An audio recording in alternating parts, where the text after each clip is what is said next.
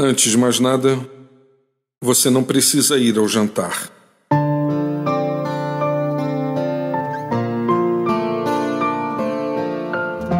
Declaro minha surpresa ao encontrar pessoas que acreditam que, ao conceder perdão a alguém, devem se preparar para um jantar à luz de velas. A verdade é que perdoar alguém não implica necessariamente na retomada da amizade ou na construção de ambientes e relações repletas de romantismo. O perdão, em distintas ocasiões, é um gesto de superação e justiça.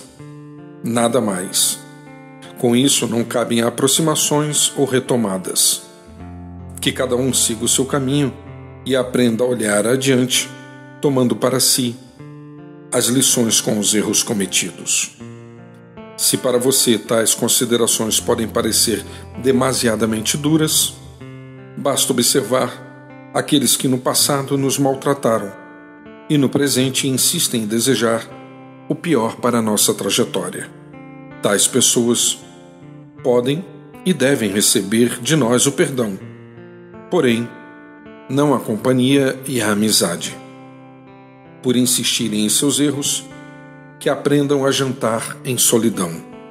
Quem sabe assim darão valor ao perdão recebido.